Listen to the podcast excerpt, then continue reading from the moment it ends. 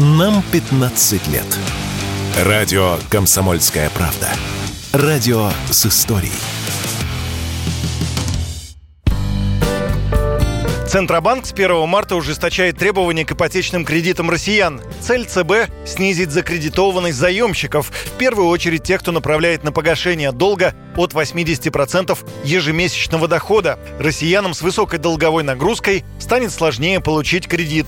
Но это не значит, что будут массовые отказы. Такое мнение в разговоре с Радио КП высказал экономист Семен Новопрудский банки могут начать не давать действительно кредиты людям, у которых такая высокая долговая нагрузка, но в целом обычно ипотеку люди с такой высокой долговой нагрузкой, таких людей немного, которые выбрали. Все-таки ипотека это всегда самый крупный кредит. По ипотеке доля просрочки обычно одна из самых низких, то есть ипотечные заемщики считаются самыми надежными. И в этом смысле вряд ли можно ожидать, что резко возрастет количество людей, которые не смогут получить ипотечные кредиты от этой меры, потому что обычно все-таки люди с такой высокой долговой нагрузкой либо не обращаются за ипотекой, либо им ее и так не дают, потому что, конечно, 80% э, долговой нагрузки – это очень высокая нагрузка, а ипотека – это всегда самый крупный кредит. Понятно, что сумма ипотечного кредита всегда практически больше суммы любого потребительского кредита. И срок очень долгий. Поэтому я думаю, что принципиально это не повлияет, это скорее исключит какие-то единичные случаи. По оценкам экспертов, доля отказов в ипотеке может достичь 15-20% к концу года. Нововведение ограничит рост ипотеки за счет вовлечения высокозакредитованных россиян. И, конечно, количество сделок на этом фоне станет меньше, отметил в интервью радио «Комсомольская правда» руководитель комитета по аналитике Российской гильдии управляющих и девелоперов Михаил Харьков.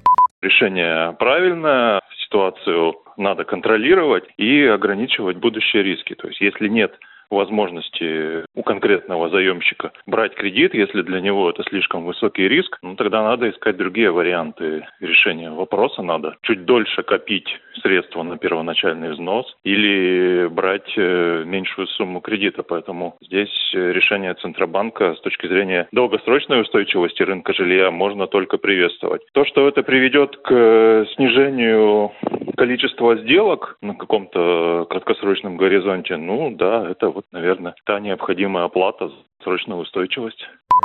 Чтобы снизить долговую нагрузку и увеличить вероятность одобрения ипотечной заявки, заемщик должен будет предоставить в банк полную информацию о своих доходах, снизить размер запрашиваемого кредита, а также может привлечь дополнительных созаемщиков по ипотечному кредиту, ну или погасить уже имеющиеся задолженности.